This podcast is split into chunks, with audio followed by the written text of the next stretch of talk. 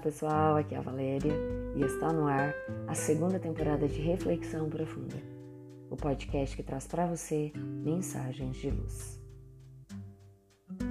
O pior inimigo. Um homem admirável pelas qualidades de trabalho e pelas virtudes do caráter, foi percebido pelos inimigos da humanidade que conhecemos por ignorância, calúnia, maldade, discórdia, vaidade, preguiça e desânimo.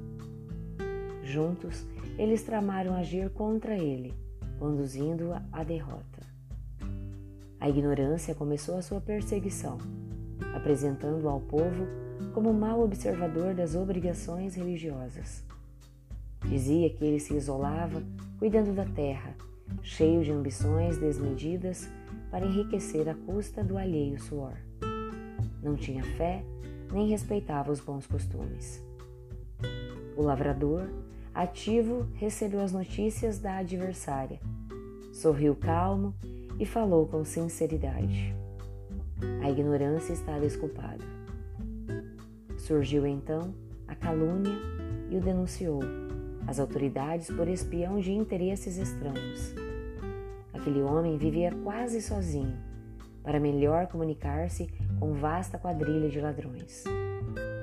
O serviço policial tratou de minuciosas averiguações e, ao término do inquérito vergonhoso, a vítima afirmou sem ódio. A calúnia estava enganada e trabalhou com dobrado valor moral. Logo veio a maldade e principiou incendiando-lhe o campo Destruiu-lhe milharais enormes, prejudicou-lhe a vinha, poluiu-lhes as fontes.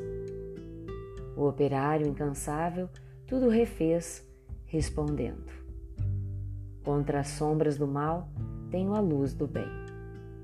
Os perseguidores, reconhecendo que havia encontrado um espírito robusto na fé, instruíram a discórdia, que passou a assediá-lo dentro da própria casa Provocações o cercaram de todos os lados e, em breve, irmãos e amigos o abandonaram. O bom homem sofreu bastante, mas ergueu os olhos para o céu e falou: Meu Deus, estou só. No entanto, continuarei agindo e servindo em teu nome. Esquecerei a discórdia. Apareceu então a vaidade, que foi lhe dizendo: você é um grande herói. Venceu aflições e batalhas. Deverá ganhar a auréola dos justos e dos santos. O trabalhador sincero continuou imperturbável. Sou apenas um átomo que respira. Toda glória pertence a Deus. Foi a vez da preguiça lhe acariciar a fronte com mãos traiçoeiras. Seus sacrifícios são excessivos Repouse. Você já perdeu as melhores forças. Vigilante, o interpelado replicou sem hesitar. Meu dever é o de servir em benefício de todos, até o fim da luta. Afastando-se a preguiça, o desânimo compareceu. Não atacou de longe nem de perto.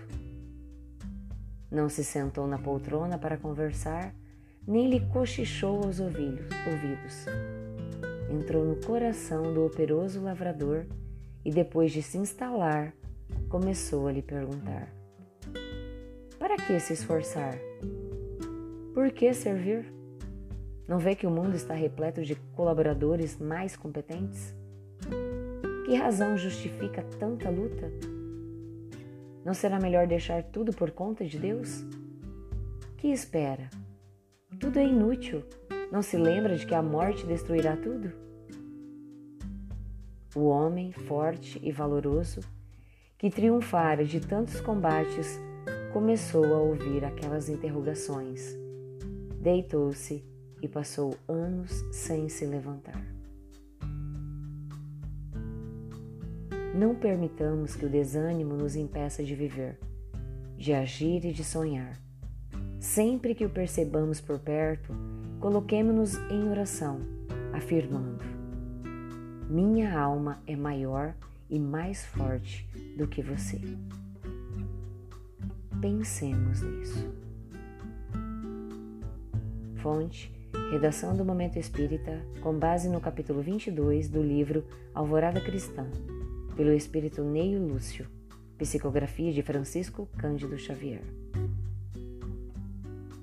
E assim, chegamos ao final de mais uma reflexão profunda.